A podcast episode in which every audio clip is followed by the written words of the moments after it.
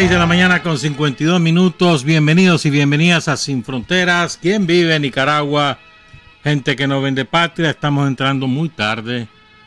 20 minutos tarde porque se nos dañó el transmisor de frecuencia modulada en el, ubicado en el crucero.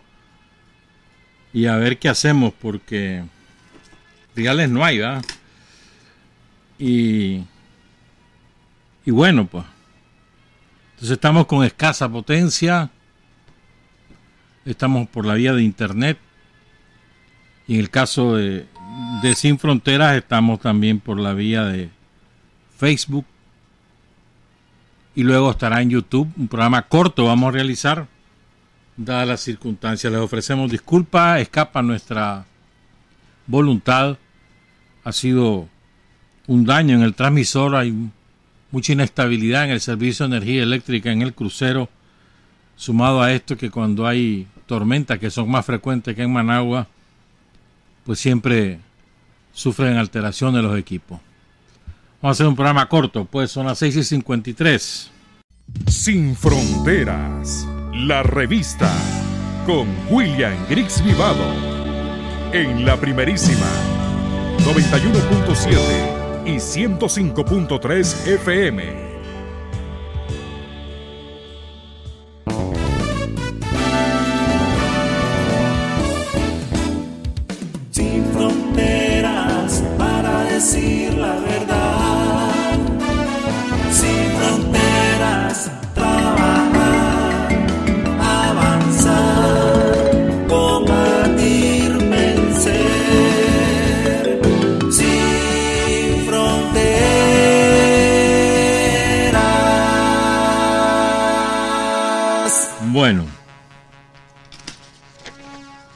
Evidentemente pues no vamos a poder desarrollar todas las ideas que habíamos previsto. Y ni modo, pues. Así es la vida. quiero, queremos hablar un poco sobre toda esta onda que, hay, que ha sembrado Yanquilandia de que ellos son los campeones de la democracia y demás desmenuzar esas ideas que ellos están propalando. El fin de semana, el 10 de, el 10 de diciembre fue, en Argentina celebran el Día de la Democracia porque ese día asumió la presidencia el presidente Raúl Alfonsín después de la dictadura militar que tantos asesinatos causó, más de 30 mil contra el pueblo argentino, una masacre verdadera, el plan Cóndor y todo lo demás. Y, y ahí Cristina Fernández hizo un discurso muy bueno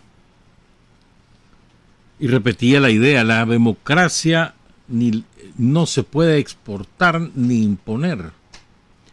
Una idea que va calando en el ambiente político internacional cada vez con mayor fuerza. Y el fin de semana también, el, sábado, la Cancillería de la República Popular China hizo una declaración oficial que analiza con mucha profundidad todo este discursito, esta cantaleta de la democracia de, de los yanquis, que va en la misma línea, que va en la misma línea y queremos compartir estas ideas con ustedes. Lo que pasa es que yo lo que quería hacer era ilustrar con un ejemplo muy concreto de lo que hemos, eh, de qué es lo que estamos sufriendo en el mundo entero como resultado de las imposiciones atroces de los yanquis. Realmente el mundo se ha construido sobre ríos de sangre sembrados por el imperialismo norteamericano y su laboratorio experimental fue el pueblo de Indonesia. Y esos mismos métodos aplicaron después en América Latina, con Allende, con la dictadura militar en Argentina, en Uruguay. Ya la venían aplicando con Somoza, ¿verdad? Era una receta medianamente diferente, muy parecida a la que aplicaron en Brasil.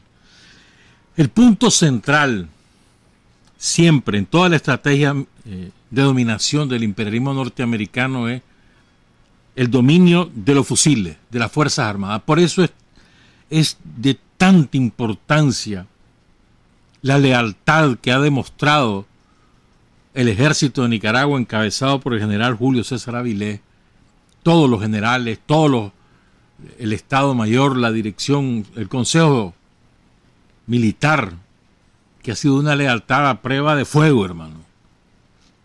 No ha, no ha habido un solo caso donde los yanquis hayan triunfado sin que tengan de por medio el respaldo de los militares locales o de fuerzas militares propias de Estados Unidos invadiendo un país. En ningún caso ha ocurrido. La receta de Indonesia fue de lo más atroz que ustedes puedan imaginar. Yo los invito a investigar este tema. La CIA le, denominó el método Yakarta, para que tengan una idea.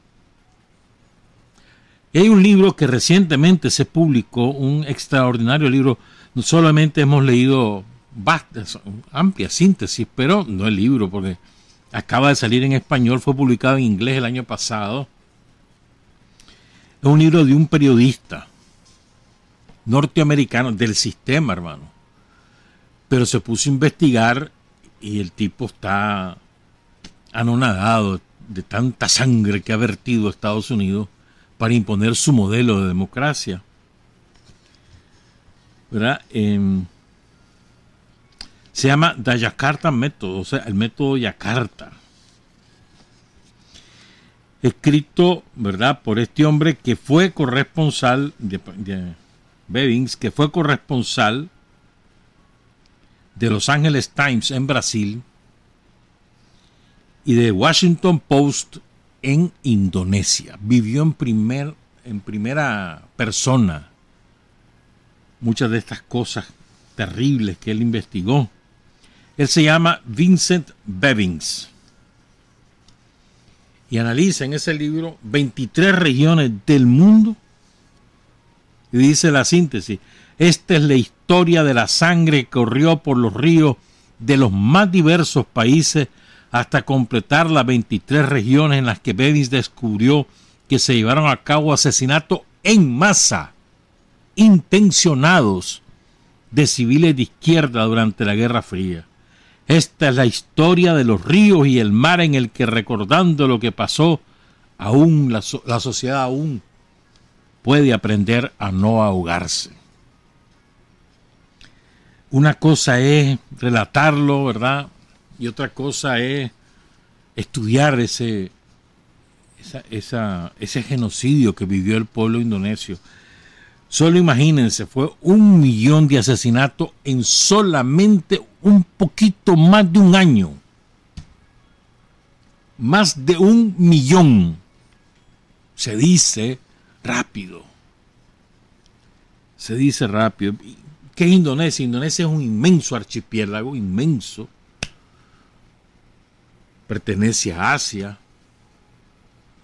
Son 17 mil 17.500 y algo de islas. Ahí Indonesia fue muy conocido hace como 15 años de esto, ¿no? 16 años por aquel espantoso maremoto en Ace que devastó, dejó miles de muertos y no solo ahí, porque ese maremoto se extendió por todo el Océano Índico, mató gente en Sri Lanka, en Camboya, en, hasta en fue a matar gente en Madagascar, en el África, imagínate. Fue una cosa horrible. Bueno, fue muy conocido Indonesia por esa tragedia. Hicieron documentales, películas. Pero Indonesia es el país con mayor cantidad de musulmanes del mundo. Porque tiene una población de 275, poco más, 275 millones. O sea, solo la supera en, población China, India, Estados Unidos y después Indonesia. Solo imagínense. O sea, el cuarto país en población. Tienen casi 2 millones de kilómetros cuadrados en esas más de 15 mil islas. Entonces, en ese archipiélago, que fue conquistado por los portugueses y después por los holandeses, ya les he contado alguna vez parte de esta historia. Es importante contarla de nuevo para que entendamos cuál es la democracia que exporta Estados Unidos. Entonces, Estados Unidos quiso imponer en Indonesia su método de sangre para imponer su estilo de democracia y que sirviera no solo de laboratorio, sino de ejemplo mundial. ¿Cómo lo hizo? De la mano del ejército de Indonesia. Se apoderaron de ese ejército desde la década del 50. Indonesia primero fue conquistado, como les decía, por los portugueses y después por los holandeses. Y, y miren lo que es la vida. En la Segunda Guerra Mundial, ustedes saben que Japón estaba aliado con Hitler, con Mussolini, y invadió China, hizo verdaderas atrocidades en China, Japón, Vietnam, todo el sudeste asiático, y también invadió Indonesia, pero en Indonesia fue un factor positivo, porque en Indonesia el pueblo venía luchando desde hacía muchos años contra la ocupación holandesa, querían la independencia, eran una colonia de Holanda. Y los japoneses se pusieron del lado de los nacionalistas indonesios. De manera que los nacionalistas apoyaron a Japón. Con la derrota de Japón, cuando Japón se rinde, entonces los indonesios aprovecharon y declararon la independencia. Holanda quiso volverlo a colonizar, siguieron luchando los indonesios y lograron la independencia. Esto es muy importante. Pero ¿saben qué? Fue una lucha esencialmente pacífica. Y la fuerza más poderosa de Indonesia era el Partido Comunista de Indonesia. Pero con una característica o varias características sumamente diferentes a otras fuerzas revolucionarias del mundo, de la época. En primer lugar, ellos creían en el modelo democrático parlamentario que se había instaurado en Indonesia. Eran el partido más grande. No estaban armados confiaban que el ejército era una fuerza institucional, profesional. Nunca esperaron la masacre que devino en 1965, jamás le esperaron. Y no, no, no estaban, no eran una fuerza que estuviera subordinada expresamente a las directrices del Partido Comunista y la Unión Soviética, no que tenían mucha autonomía.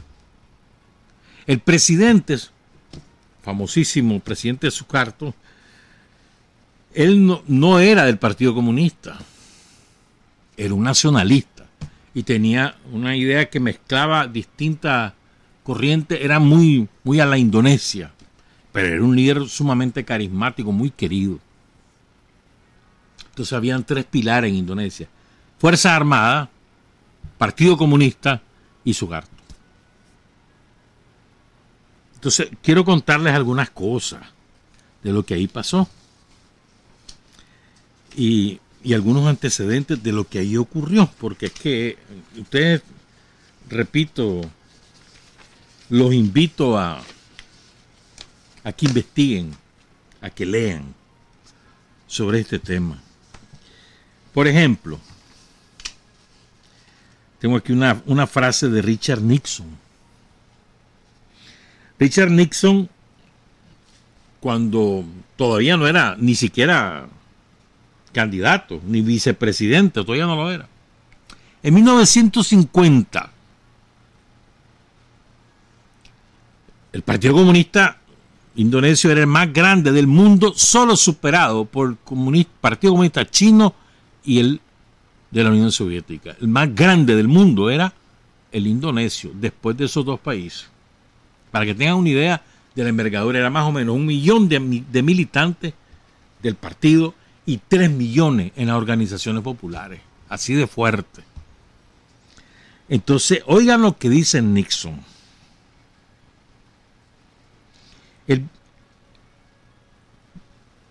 un gobierno democrático no es lo mejor para Indonesia. Oigan bien, porque los comunistas probablemente no podrían ser derrotados en las campañas electorales porque están muy bien organizados. Oigan qué clase frase esta. La democracia no es buena para Indonesia porque ganan los comunistas. ¿Estás claro? Que es la filosofía que siempre han aplicado y que la encubren de distintas maneras. La encubren. Le ponen un celofán. Pero en el fondo siempre ha sido lo mismo. Ellos no aceptan ningún resultado democrático que sea contrario a sus intereses y no aceptan ni en Indonesia, ni en Vietnam, ni en Nicaragua, ni en Venezuela, ni en Bolivia, ni en ningún país del mundo. Y cuando les es inevitable reconocerlo por la fuerza de los hechos, empieza la conspiradera. Y eso ustedes y yo lo hemos vivido. Dice este hombre en su libro, perdón, el Partido Comunista Indonesio estaba desarmado, era moderado y lo que es más importante, no tenía ni idea de lo que podía ocurrirle. Solo se puede matar a un millón de personas en el transcurso de unos meses si esas personas no lo esperan.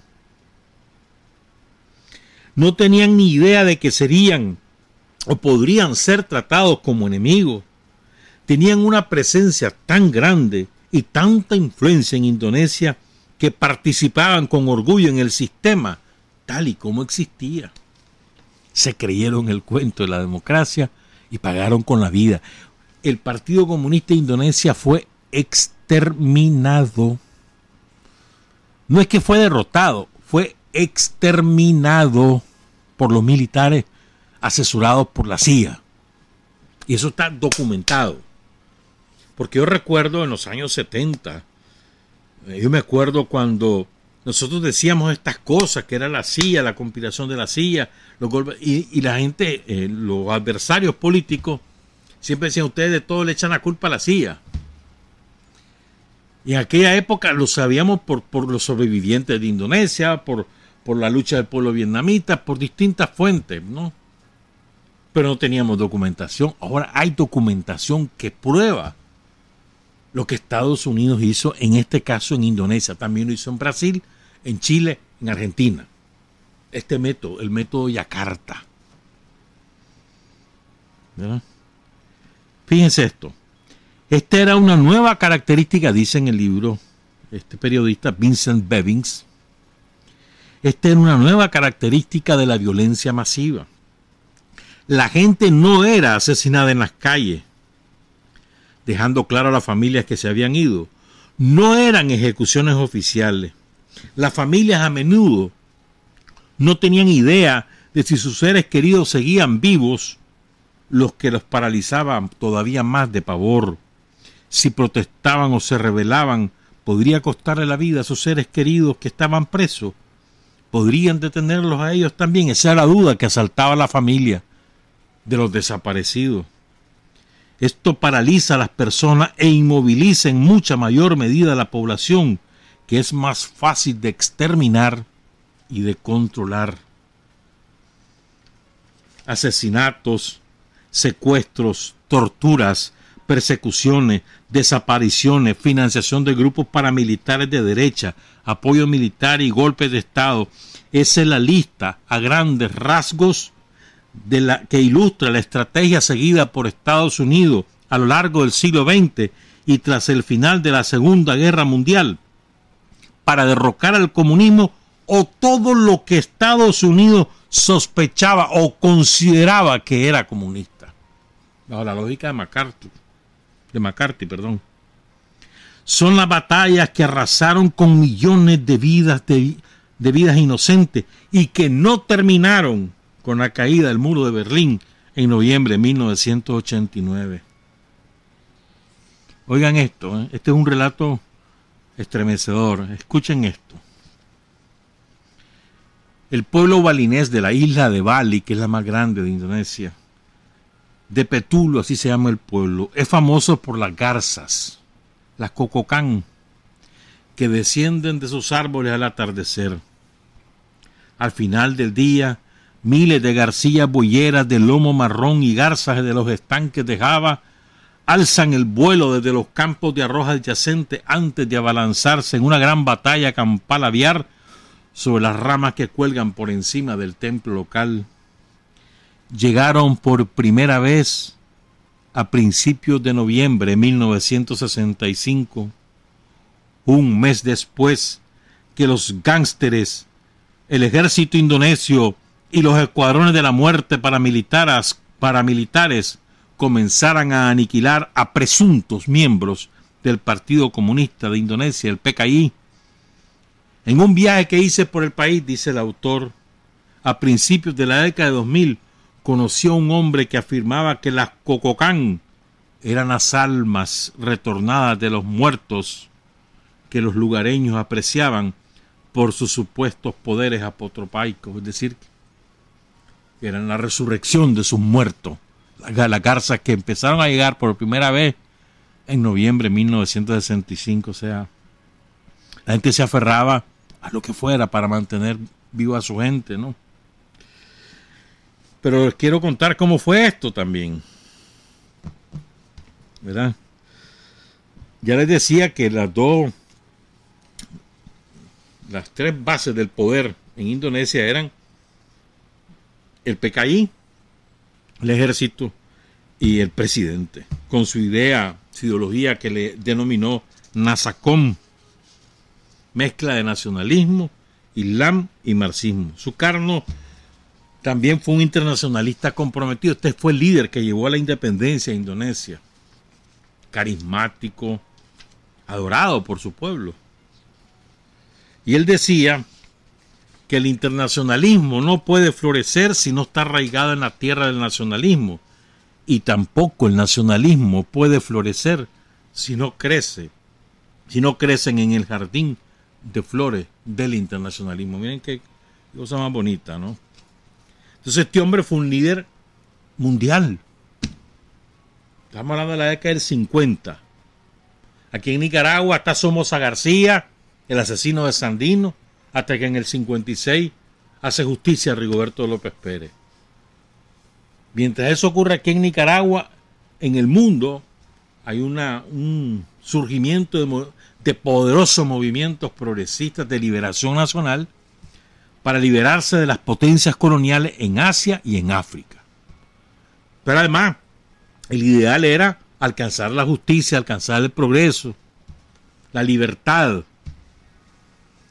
y entonces en esos ideales había una mancomunidad de, líderes de, distintos países como Nero en Egipto, por ejemplo. Otro día podemos hablar de, ese fenómeno. Pues. Y se hizo realidad, estaba ah, el presidente de Birmania, UNU, el presidente de, Ghana, Uame Krumah, para citar dos ejemplos adicionales. Entonces ellos crearon lo que se llamó la Conferencia Asiático-Africana, que se fundó en 1955 en Bandung. Todo esto va sembrando las condiciones para que Estados Unidos decida aniquilar, exterminar de raíz a la fuerza que consideraba la más poderosa del sudeste asiático, que era el PKI, el Partido Comunista de, la, de Indonesia. Y a partir de ahí lanzar la ofensiva mundial. Entonces todo comienza con un intento de golpe de Estado. El propio ejército ejecutó a seis generales que, los, que no eran, eh, digamos, que, estaban bajo sospecha de la CIA de que no iban a obedecer la estrategia que, estaban, que iban a implementar. Así empezó todo. El 30 de septiembre de 1965. Y el que encabezaba esto se llamaba un asesino de, uno de los mayores asesinos de la historia de la humanidad, por lo menos en el siglo XX. Yo lo equiparo, es que de, la misma calaña, de las mismas características que Hitler. Pues. De apellido Suharto, que no es lo mismo que Sucarto, es Suharto. Y, y bajo qué mandato de un demócrata, de Lyndon Johnson, que sustituyó a Kennedy porque era el vicepresidente de Kennedy. Este, Lyndon Johnson, se encargó del asesinato masivo de un millón de indonesios. Ya les voy a contar cómo reaccionó la prensa yanca, que se la dan de demócrata, que andan hablando babosadas de quién son y quiénes no son demócratas. Esa prensa yanqui, cómo reaccionó ante el genocidio de Indonesia. Ya van a escuchar ustedes. El caso es que al mismo tiempo que hacen el golpe militar, que asesinan a estos seis generales, la CIA se encarga de sembrar por rumores y por los medios tradicionales, prensa escrita, radio y televisión, que quienes habían asesinado a los generales habían sido unas mujeres comunistas que los habían mutilado. Y era mentira para sembrar la rabia, sobre todo entre los militares, y que todos dijeran, hombre, qué barbaridad, mira lo que le hicieron al general tal. Y la verdad era que los habían asesinado porque los consideraban sospechosos de que no iban a obedecer su plan. Oigan esto. ¿eh? En cuestión de días, el ejército y los escuadrones de la muerte comenzaron a apresar a cualquier persona asociada con el PKI cuando caía la noche, los arrestados eran sacados al exterior, fusilados o decapitados en lo que se llamó la Operación Aniquilación. Todos los líderes del Partido Comunista fueron asesinados, entre ellos Aidit. Este tipo, este militar, la CIA lo había reclutado desde finales de los años 50 y era una red que había sembrado la CIA secreta de altos jefes militares, lo iba ubicando por regiones e iba haciendo, tejiendo esa red para operar en el momento que ellos consideraron oportuno. Tenían más de mil oficiales indonesios de alto rango entrenados especialmente para ejecutar este operativo. Habían agentes de la inteligencia como un tal Walt Whitman Rostow, tecnócratas de Berkeley, la universidad y la corporación RAND y asesores militares de Fort Leavenworth. Todos ellos involucrados en la preparación de este genocidio. ¿Mm? Y entonces cuando digo el momento, cuando da la orden, todos los militares actúan. Hay un largometraje que se llama El acto de matar o El acto de asesinar. Lo pueden encontrar en YouTube. Es de Joshua Oppenheimer. Entonces ahí aparece un verdugo del norte de Sumatra, otra de las islas de Indonesia. Y ahí él recuerda cómo fueron los ataques. Se lo voy a describir. Oigan esto que, que espantoso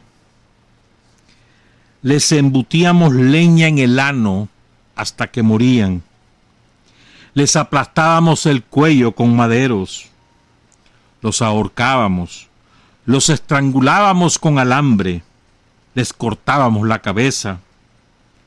Los atropellábamos con coches. Los cuerpos fueron arrojados a pozos, a ríos y lagos, o enterrados en tumbas poco profundas bajo las plataneras se dice que el río Brantas de Java Oriental estaba atestado de cadáveres decapitados, tal como lo describe este autor Vincent Bevins. Fue una explosión de violencia equivalente a una matanza apocalíptica.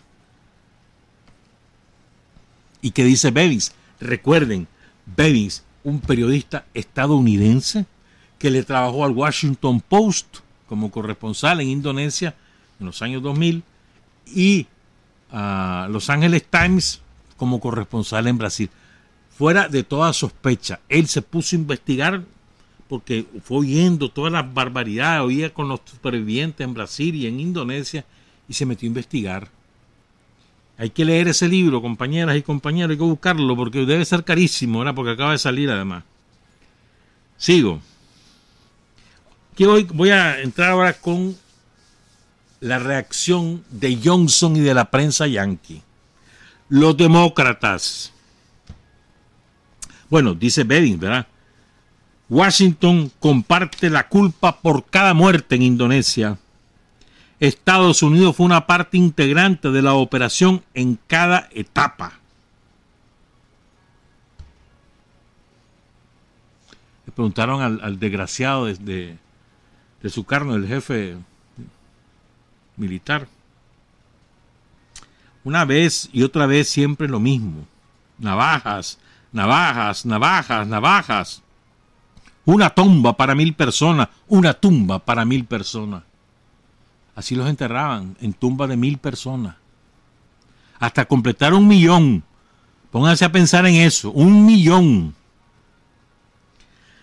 Voy a leer lo que dice el periodista. Para la administración de Lyndon B. Johnson, la carnicería en Indonesia fue motivo de celebración. Suavizó los efectos negativos del desastre que se revelaba en Vietnam y plantó la semilla de un nuevo mercado para la rentabilidad empresarial. Pongan cuidado, dos años después de este crimen, de eh, que fue en el 65, recuerden, comenzó en el 64, terminó en el 65. Dos años después, sobre esas montañas de cadáveres, sobre esos ríos de sangre llegaron a Indonesia la American Express, las tarjetas de crédito, y la General Electric con todos sus electrodomésticos y muchas otras firmas más desembarcan en el archipiélago y empiezan a vender y a hacer negocios y la publicidad para que todo el pueblo olvidara lo ocurrido y empezó el capitalismo rampante al servicio de los yanquis. La sensación de alivio de los gobernantes de Estados Unidos quedó registrada en la vasta red de cables diplomáticos que se entrecruzaban entre Washington su embajada en Yakarta, la capital de Indonesia, y las cancillerías de Europa.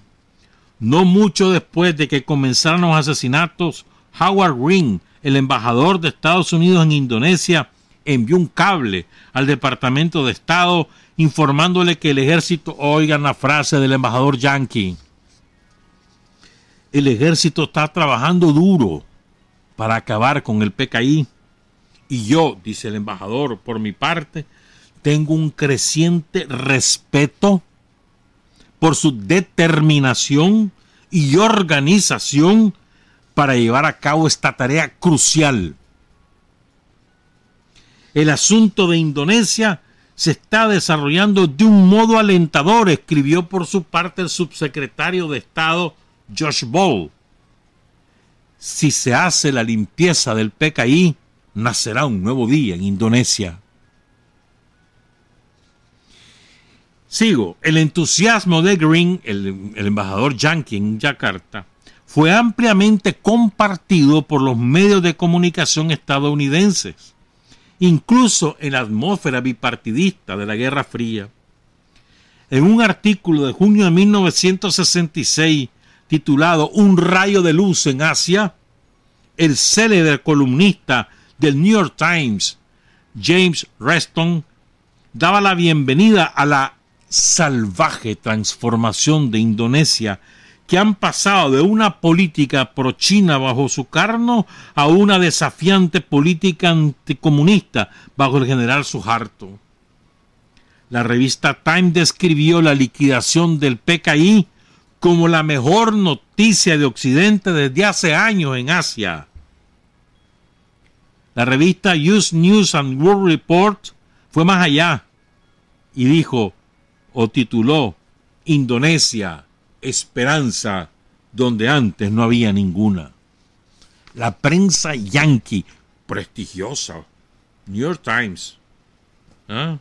Estoy hablando de New York Times, de la revista Newsweek, perdón, la revista Time y la revista US News and World Report. Catedrales del periodismo, dicen muy serio, profesional, investigativo, celebrando la matanza de un millón de indonesios.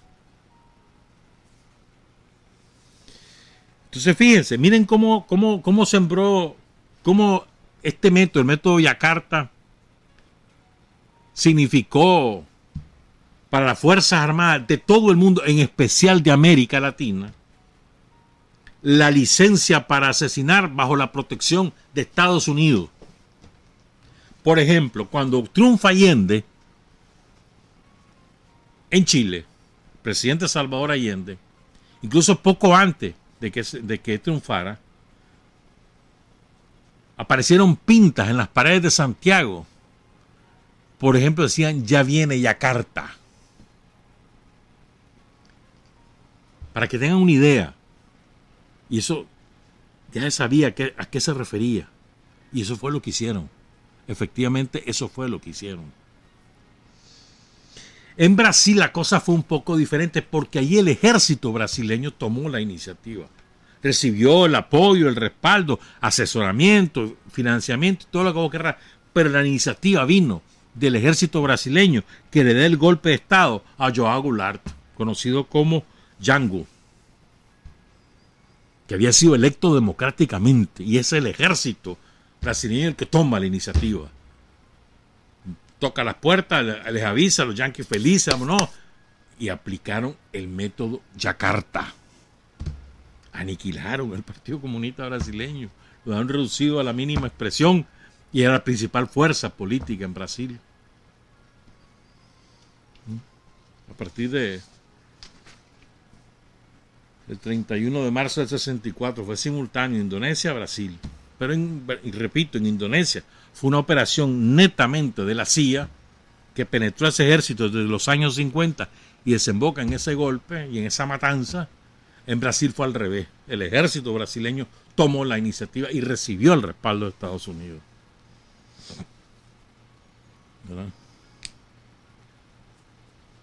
Y además, el ejército no actuó solo la gran burguesía brasileña estaba feliz.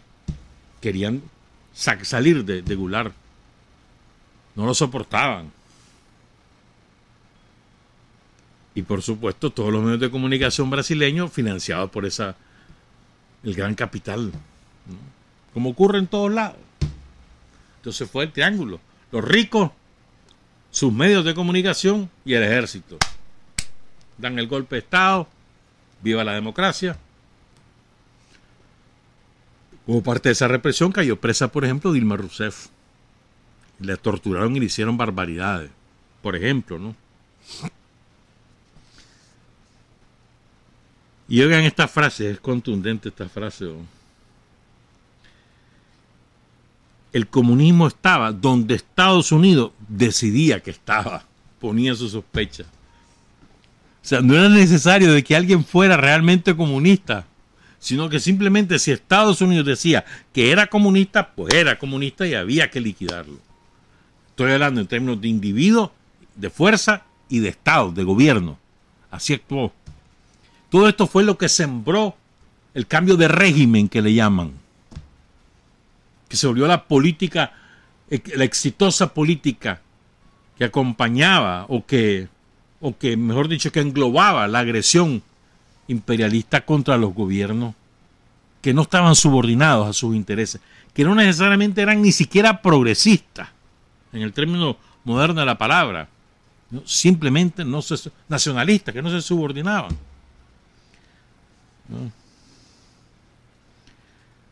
En los días previos al golpe de Estado respaldado por Estados Unidos que derrocó al presidente Salvador Allende, la frase Yakarta se acerca apareció pintada en las murallas de, de Santiago, una terrorífica declaración del asalto que estaba a punto de desatarse sobre la izquierda. ¿Estamos claros? Aquí hay unas cosas que me parece que es un concepto esencial que hay que entender y que a veces nosotros nos enredamos, creo yo. Pues. Tengo una frase esencial. Dice este periodista, Vincent Bevins, dice lo siguiente. A veces consideramos que la Guerra Fría fue algo que se libró entre Washington y Moscú, entre el primer y segundo mundo. Pero creo que es igual de acertado considerarla como una guerra entre el primero y el tercer mundo. De ese modo, si la Guerra Fría era un enfrentamiento entre dos superpotencias, Entonces sí terminó en 1989. Pero la Guerra Fría no cambió las estructuras sociales, políticas, ideológicas que estableció Estados Unidos y las potencias capitalistas occidentales en el tercer mundo a través de una serie de intervenciones violentas desde 1945. Guatemala, por ejemplo, Dominicana, Panamá. Dice, dice que él solía le, le, preguntaba a los entrevistados siempre quién había ganado la guerra. Ustedes. El socialismo perdió y también el movimiento del tercer mundo, cuyo objetivo era remodelar la economía mundial para que los pueblos antes colonizados pudieran ascender a un estatus igual al de los países que los habían colonizado. Eso dice el periodista. Eso dice Vincent Benvis, no lo digo yo. Mm.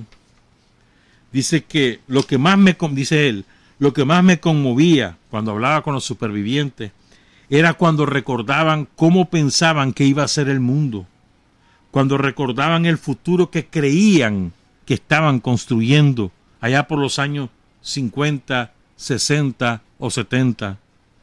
Sus ojos se iluminaban inspirados por los sueños que les habían arrebatado, muy a menudo por mi gobierno, dice Vincent Bevis.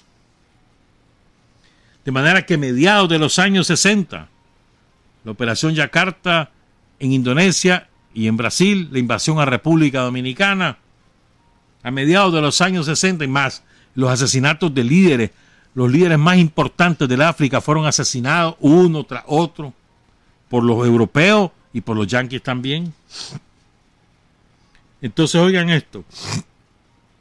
A mediados de la década del 60, el tercer mundo y sus sueños de un orden radicalmente libre, perdón, diferente, libre, igualitario, pacífico y fraternal, habían desaparecido.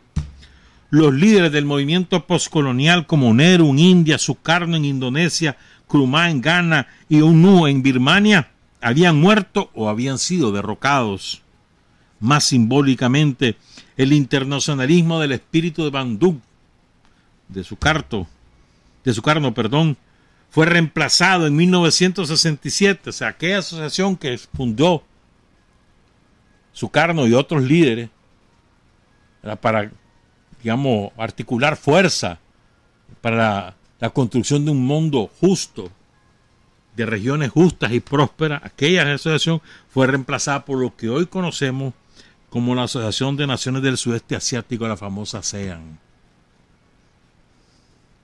que ya no estaban unidas por la causa de la paz y la justicia, sino por la lealtad a los imperativos tecnocráticos y autoritarios del capital y la globalización al estilo yanqui. Dice Bevin que en 1965 perdón, que, un día se, encontró con supervivientes del genocidio de 1965. Entonces, a uno de ellos le preguntó, perdón, uno de ellos le dice, Estados Unidos ganó. Aquí en Indonesia obtuvieron lo que querían y en todo el mundo obtuvieron lo que querían. ¿Cómo ganamos? Le pregunté, dice el periodista Vincent Bembis. Y entonces dice el sobreviviente, nos mataron. Así fue. Fíjate bien, el arquitecto de esta política se llamó George Kennan. Y decía este tipo, el tema más crucial en aquel momento, en este momento de nuestra lucha con el Kremlin es probablemente el problema de Indonesia. Y Kenan dijo en el 91, eh, eh, mira qué maldito, él, este, diseñó esa política para del, del genocidio de, de Indonesia, el método Yakarta. Pero ya muchos años después, casi 30 años después, en 1991, este asesino llamado, repito su nombre, George Kennan, dijo lo siguiente. La contención que aplicamos nunca tuvo la intención de impedir el avance de la Unión Soviética mediante la aplicación vigilante de una fuerza contraria. El propósito era confrontar y aniquilar. Más claro no canta un gallo, ¿verdad? Dice el historiador Anders Stephenson, ciertamente la Guerra Fría fue una batalla a muerte, pero no una especie de muerte abstracta. Eliminar la voluntad de lucha del enemigo, la victoria, significaba más que una victoria militar en el campo de batalla, significó en principio la propia liquidación del enemigo cuyo derecho a existir y mucho menos a la igualdad no se reconocía. O sea, los yanquis no reconocían ni siquiera el derecho a existir, menos aún su lucha por la igualdad. La liquidación por sí sola, la filosofía de los yanquis, podía traer la paz. La liquidación es la verdad de la Guerra Fría, dice Anders Stephenson. Voy a cerrar esta parte con lo siguiente. Este, ¿qué se me hizo? Ya perdí esa página. Bueno, no importa. Todos seguimos viviendo a la sombra de Yakarta. En Indonesia, la defensa del comunismo sigue estando prohibida. Y es prohibido también hablar del genocidio de 1965. Una pesadilla tácita que se asienta como un incubo sobre la conciencia colectiva de la nación. En Brasil, Bolsonaro es la estrella polar del anticomunismo contemporáneo y un vestigio del pasado asesino de Estados Unidos. En los mismos Estados Unidos la historia de 1965 y sus repercusiones apenas se conocen. La pregunta que cabe hacerse es si la amarga oleada de ambición imperial ha regresado a la patria. Una de las lecciones que se extrae, esto es interesante, es que Estados Unidos pudo triunfar en la Guerra Fría, pero la carnicería desatada y necesaria para ganar nunca pudo controlarse ni contenerse. La violencia y el enorme complejo de base, fuerzas especiales, empresas de seguridad privada, los mercenarios, operaciones clandestinas y sistemas de vigilancia necesarios para sustentar esa carnicería, adquirió una lógica y un impulso propios en la búsqueda de nuevas partes del mundo para domar y reproducir a su imagen y semejanza. Ahora aparece, y esta es la paradoja de, de la vida, ¿no? Ahora aparece que la maquinaria imperial se ha vuelto contra sus arquitectos, una presidencia frustrada, la vigilancia masiva sin orden judicial, la hipermilitarización de los cuerpos policiales en Estados Unidos, la demonización cultural y política de todo aquello que es progresista o que ellos consideran progresista, liberal y de izquierda, y la descripción de los centros urbanos como espacios de batalla, dos mundos que alguna vez estuvieron separados, las fronteras violentas de esos países salvajes del tercer mundo y la paz interna dentro del territorio de Estados Unidos, esos dos mundos ahora chocan en las calles de Estados Unidos. En las calles. ¿Y qué pasa en América Latina? ¿Mm? El brazo de Estados Unidos sigue vigente, hermano. Estamos claros. Entonces, de esta democracia es la que nos nos hablaba Biden en su tal, ¿cómo le llamó? ¿Cómo era? La conferencia por la democracia, algo así, cualquier pendejada, hermano. Es una farsa eso, simplemente. Entonces, es de eso que nos hablan. Para ellos eso es democracia. Pensamiento único, defensa a rajatabla del sistema imperialista, bautizado la democracia que solo acepta que triunfen fuerzas que defienden ese sistema. Es lo que ha ocurrido siempre. Entonces ellos se quieren colocar como la catedral de la democracia, como además como los catedráticos de la democracia, cuando su democracia, entre comillas, ni es democracia, ni nunca ha sido completa, ni tampoco es ejemplo de nada, como muy bien lo dice la Cancillería china. Dice la Cancillería china, ah, se llamaba Cumbre de Líderes por la Democracia. Y dice, incluso tiene una frase, la Cancillería china es que han convertido la democracia estilo yankee en, una, en un arma de destrucción masiva. Interesante definición. Esta cumbre, dice, traza líneas ideológicas, convierte la democracia en instrumento y arma, atenta contra la democracia misma sobre pretexto de ella misma, incita la división y la confrontación para desviar la atención de los problemas internos en Estados Unidos y pretende mantener su hegemonía en el mundo, lo cual ha socavado el sistema internacional centrado en la ONU y el orden internacional basado en el derecho internacional, que es lo que hablábamos la semana pasada, ¿se acuerdan? Este proceder de Estados Unidos va en contra de la tendencia de la historia. Estados Unidos no es el faro de la democracia y la democracia al estilo estadounidense se ha desviado de la esencia de la democracia se agravan cada día más los problemas de la democracia al estilo estadounidense, como la política del dinero, la política de la identidad, la confrontación entre los partidos políticos, la polarización política, la división social, las tensiones raciales, la brecha entre ricos y pobres. La democracia al estilo estadounidense es un juego de los ricos basado en el capital y el 91% de las elecciones parlamentarias en Estados Unidos son ganadas por, ganadas por los candidatos con mayor apoyo financiero. Se trata de un gobierno de la minoría elitista bajo el nombre de una persona, un voto. Los votantes comunes son apreciados solo cuando se pretende ganar sus votos, pero son ignorados una vez terminadas las elecciones el balance entre los poderes se ha convertido en una vetocracia que pone los intereses partidarios por encima del desarrollo del país.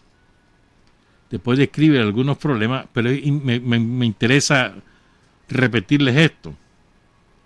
Dice la canciller de China que hay varias encuestas relacionadas a este tema en las que dice que el 70 por, 72% de los estadounidenses creen que la democracia de Estados Unidos ha dejado de ser un ejemplo a seguir y el 81% cree que la democracia en Estados Unidos eh, afronta severas amenazas dentro del país.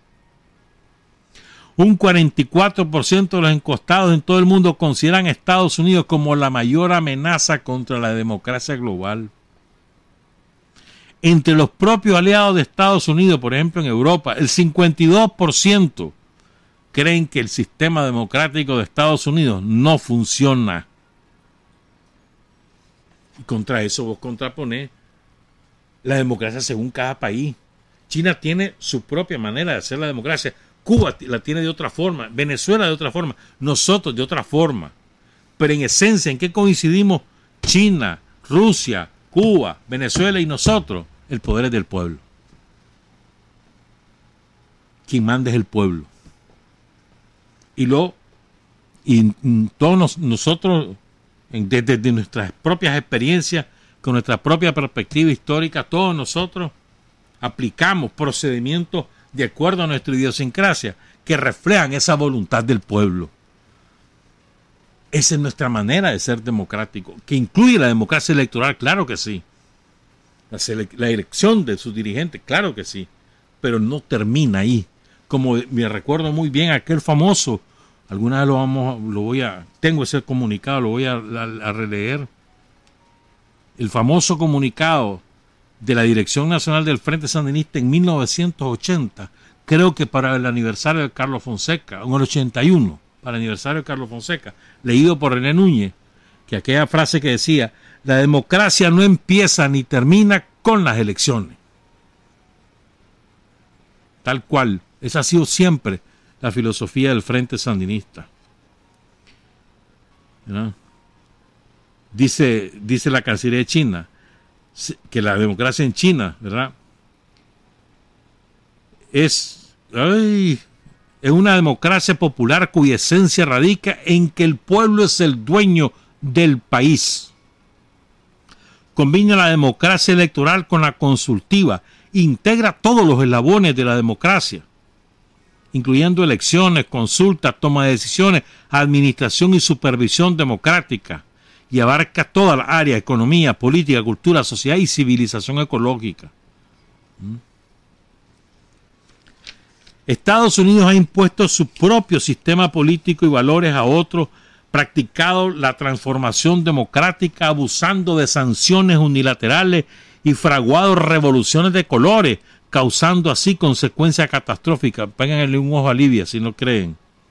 La democracia ya se ha convertido, la democracia de ese estilo, en un arma de destrucción masiva de Estados Unidos para interferir en los asuntos internos de otros países. Y ahora los yanquis nos quieren dividir. Ustedes son democráticos y ustedes no. Porque ustedes hacen lo que yo quiero que hagan y estos no. ¿Estamos claros? Y en esa misma cumbre, este, le pegó en la, en la cara este Alberto Fernández. Por fin se fajó los pantalones, reclamó la ausencia de Bolivia, reivindicó el carácter democrático del gobierno de Bolivia y, el, y denunció el golpe de Estado contra Evo Morales en, el año 2019, ahí, frente a Biden. Un discurso corto, pero fuerte. Me sorprendió, lo leí, me sorprendió. Pero bueno, resumiendo ideas, pues el sistema democrático al estilo yanqui, que el imperialismo ha pretendido utilizarlo como receta universal, está construido, edificado sobre millones de millones de millones de seres humanos asesinados. No solamente en Indonesia, como le cité ese caso, sino que aquí podemos citar innumerables casos. En, México, por ejemplo, Ahí aplicó el método Yakarta bajo el paraguas del PRI y del supuesto progresismo del PRI. Ahí hubo verdaderos crímenes de genocidas en Guerrero, en Oaxaca, en Chiapas, en Michoacán, para citar algunos estados. Fue una cosa terrible. Ahí se inventaron los vuelos de la muerte en México capturaban a los, a los luchadores sociales, a, los campesinos que luchaban contra los terratenientes y también a los guerrilleros y militantes revolucionarios. Los capturaban, los subían a los aviones, los iban a tirar a las costas frente a guerreros, por ejemplo. México, Guatemala, lo que ocurrió, lo que ocurrió en Guatemala, eso no tiene nombre, es lo peor que ha pasado en Centroamérica, es Guatemala en los años 80 y 70, a ver, desde los 50, pues desde que derrocaron a Jacobo Arbenz es un atroz. El genocidio en El Salvador, cuando acabaron con los indígenas, aquella insurrección encabezada por Feliciano Amas y por Farabundo Martí en 1932. 30 mil indios, 30 mil indios asesinados en un par de días. 200 mil muertos en la guerra en El Salvador de los años 80. 200 mil. Y toda esa es la famosa democracia que dicen los yanquis que hay que construir. O sea, está construida. Lo que ha pasado en Colombia, lo de Colombia es inenarrable. Son centenares de miles de muertos en Colombia. Desde 1948, desde el famoso Bogotazo hasta para acá, incluso desde antes, con la matanza de las bananeras en los años 20, que fue una en un solo día asesinaron a dos mil a dos mil obreros de las bananeras porque estaban en huelga, ese era su delito, los asesinaron a todos. 1920, 21, por ahí. Lo que ha pasado en Colombia, eso no tiene nombre, hermano. O lo que hizo Máximo, Máximo, perdón, lo que hizo aquel general Gómez ahí en, en Venezuela, aquella dictadura horrible que hubo en Venezuela. O lo de Galaguer en Haití, perdón, en Dominicana. O lo de Papadoque en Haití. O sea, aquí podemos seguir enumerando verdaderas atrocidades que han ocurrido en esta América nuestra y que nos, recetan como, hoy como modelos de democracia que se han construido sobre esos cadáveres. ¿Me entendés? Entonces, no, aquí que no nos vengan a hablar de democracia, ni, tan, ni mucho menos los europeos. Lo que hoy vive España, para ser preciso en España, pues, lo que la sociedad española, el sistema político español está construido sobre decenas de miles de cadáveres de luchadores españoles, los republicanos, los antifranquistas, decenas de miles siguen todavía hoy en día. Esa guerra civil terminó en 1939 y hoy en día, 80 años, 90 años después, siguen desenterrando cadáveres, fosas comunes. Y jamás los asesinos, jamás rindieron cuentas por sus crímenes. Nunca. Es más aún, peor aún, ahí en España. El ejército y la Guardia Civil mantuvieron intacta su filosofía franquista y siguen siendo franquistas, es decir, como aquí decir en Nicaragua, somosistas. Así de terrible. Una última idea que la vamos a desarrollar el miércoles si podemos. Miren, compañeras y compañeras, yo creo eh, en el devenir de los tiempos, en los últimos más o menos 15 años, ha habido un fenómeno de lo más, ¿cómo te dijera yo?, peculiar mientras la derecha cada vez tiene menos distinciones entre sus fuerzas y cada vez son más, homogéneas, todos fascistas, todos extremistas, todos asesinos, cada vez más vos encontrás que la derecha eh, se va fusionando en una sola manera de entender el mundo, que es defender su dinero y sus privilegios sobre la base del exterminio de los pobres. Lo ves en Brasil, Bolsonaro. Lo ves en Chile con este Cast, hijo de un nazi. Lo ves en España, donde se han juntado Felipe González con Aznar, son la misma cosa. Lo ves por todos lados. Cada vez hay menos diferenciación entre esos que se denominan a sí mismos demócratas, que ya sabemos que son derecha, y lo que esos demócratas dicen, decían antes que eran extrema derecha. No, si están unidos son la misma cosa, defienden la misma, los mismos privilegios, ya ni siquiera se diferencian en los métodos, ni siquiera en los métodos. Eso ha ocurrido con la derecha, es decir, cada vez hay menos distinción entre lo que denominan extrema derecha, ultraderecha, con lo que son derecha o, o centro derecha. Mentira, ya no existe eso, no hay esa frontera. Todos se han hecho una piña para defender sus privilegios. Y de paso, defender la subordinación al imperialismo, a la metrópoli, sea el imperialismo norteamericano o cualquiera de los imperialismos europeos, que son subordinados al yanqui, sí, pero bueno, a veces tienen intereses económicos más concentrados en determinadas capitales que en otras. En cambio, en la izquierda lo que ha ocurrido es que algunos que por, por el apresuramiento de ser reconocidos por el imperialismo como demócrata, como le pasó al Partido Comunista Indonesio, por el apresuramiento de sentirse que tienen el carnet de demócrata, que ellos sí creen en el Estado de Derecho, que ellos sí creen en los balances de poderes, en ese afán, la izquierda cada vez, esa izquierda, la izquierda caviar, va ocupando el antiguo campo que tenía lo que se denominaba el centro derecha. Ese es ahora, con el bautizo de que somos izquierda. Mentira.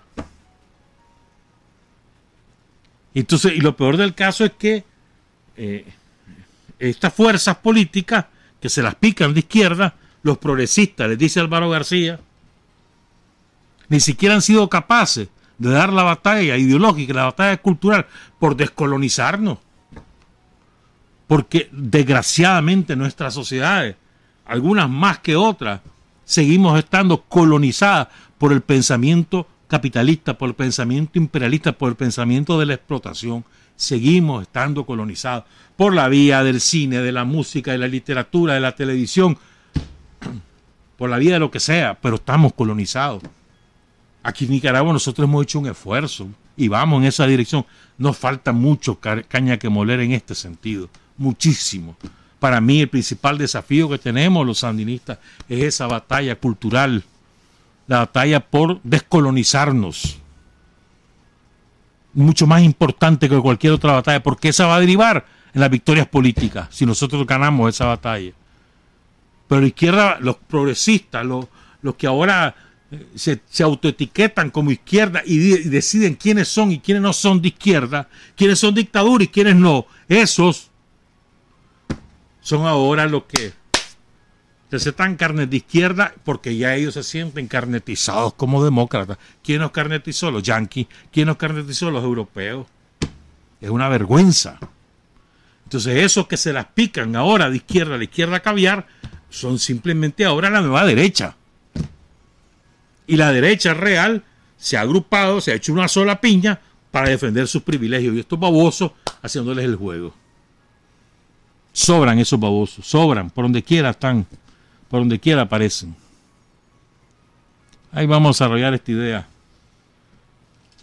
en esta semana, que es la última. Ahora después nos vamos de vacaciones. Como por unos cinco meses, seis meses por ahí. Trabajar, avanzar, combatir, vencer, pate y libertad.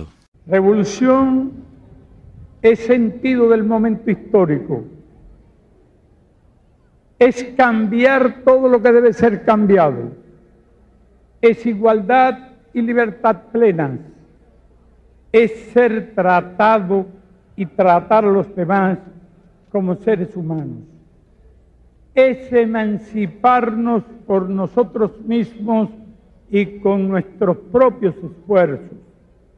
Es desafiar poderosas fuerzas dominantes dentro y fuera del ámbito social y nacional.